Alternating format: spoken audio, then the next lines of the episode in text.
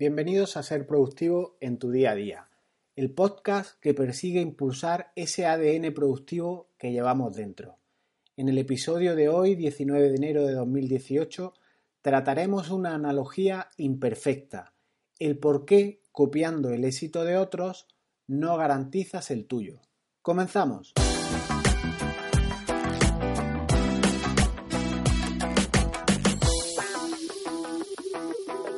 El otro día, leyendo un libro muy interesante que se llama El libro, el libro negro del emprendedor de Fernando Trías, leí un pequeño párrafo que me gustó.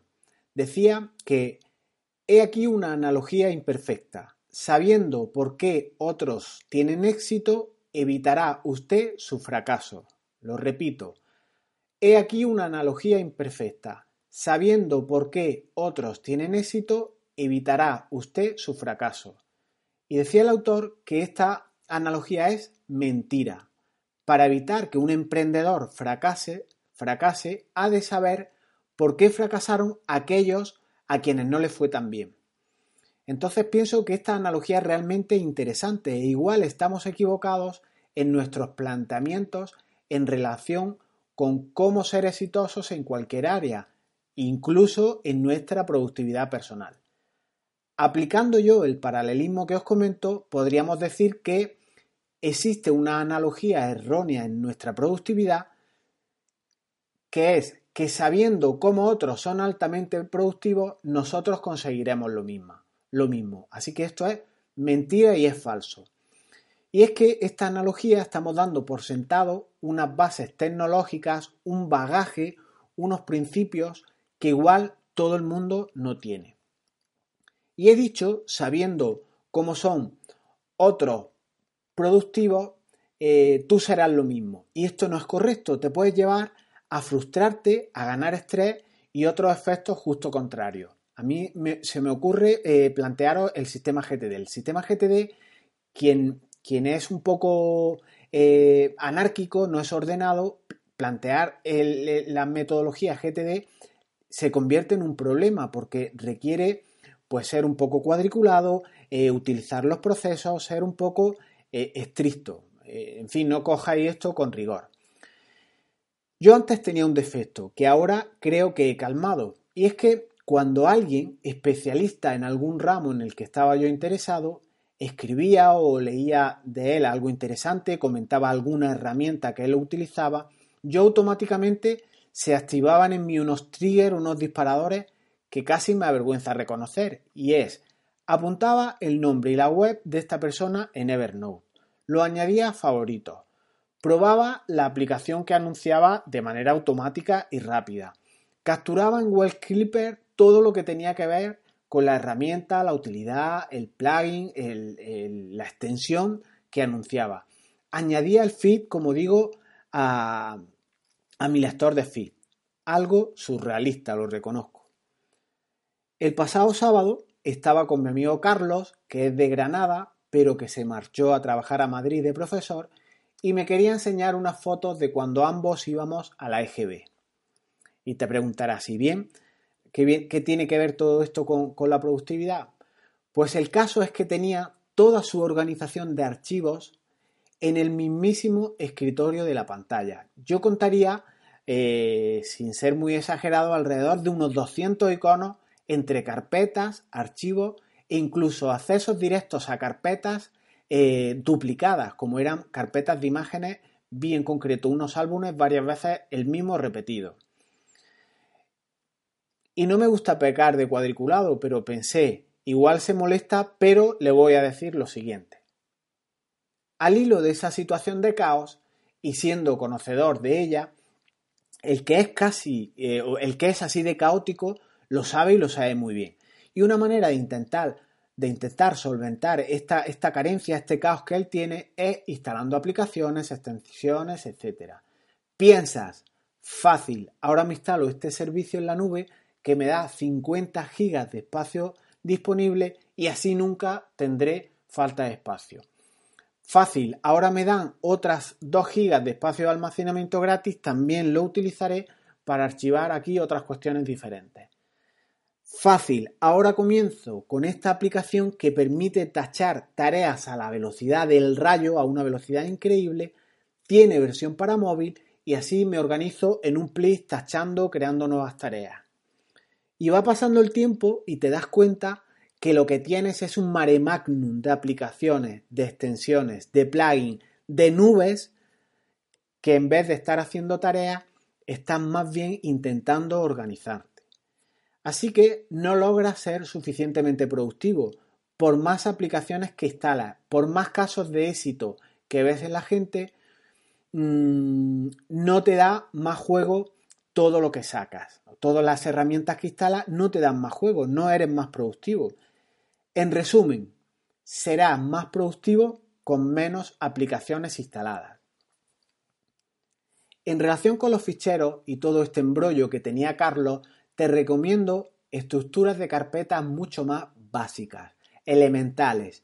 Y para ello, qué mejor que organizar tus ficheros como te cuento en un vídeo que os dejo en las notas del programa. Con esta simple utilidad que os comento, podrás crear estructuras de carpetas en segundos.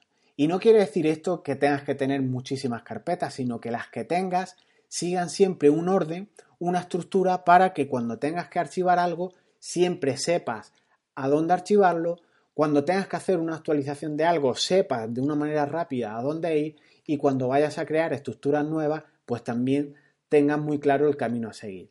Así que es ideal ordenar las mismas pues por ejemplo por áreas de responsabilidad. Si por ejemplo tienes pongamos de ejemplo eh, tres áreas como puede ser trabajo, que es un clásico en todas, en todas las personas eh, personal o asuntos más personales y, por ejemplo, otro más de ocio, pues créate tres, tres, tres directorios principales, tres directorios padres y a partir de ahí ve colgando sus directorios y ve optimizando estos, estos directorios principales. Te dejo en las notas, por tanto, de este episodio el vídeo al que yo me refiero. En él podrás incluso crear con un solo clic los 12 meses del año de tantos años como quieras para ordenar y archivar, pues qué te digo, por ejemplo, tus imágenes. Qué mejor que ordenar tus imágenes por meses, ordenarlas por semana, etc. Y con esta herramienta que, que, os comparto, puedes conseguirlo en cuestión de segundos. Esto lo consigues con mi amigo Bat.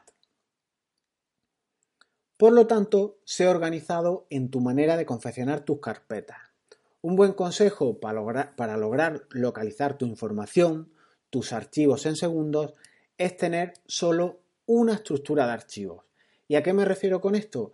Pues que tengas esa estructura igual en todos los sitios que trabajes. Ya sea que trabajes en un PC de casa, en un portátil, en el ordenador del trabajo. Si te organizas en la nube, pues te permite todo esto. ¿Qué quiere decir esto de la nube? Pues que la estructura de tus archivos los sincronices a través de la nube. Yo he padecido durante años un caos de archivos que me tenía eh, realmente eh, mareado. tenía eh, ficheros en Dropbox, tenía ficheros en Drive, en la nube de, Google. Y entonces voy a decidir, o he decidido en estos días contratar Google Suite, que no es cara, te da espacio de almacenamiento ilimitado, y, y, os lo he dicho en alguna ocasión, infinito, y cuesta unos precios muy simbólicos como para poder pagarlos. Y más aún si tienes una empresa o un negocio que esto debe de estar sí o sí en tu organización. Yo de hecho he creado una nota de Evernote, puedes hacerlo donde te dé la gana, en un blog de notas, en una nota, en la aplicación que tengas, que he llamado, la he denominado mis archivos y taxonomías. Y ahí estoy definiendo mis mapas de archivos mis mapas de categorías y una serie de etiquetas que uso en aplicaciones, como puede ser etiquetas de Evernote.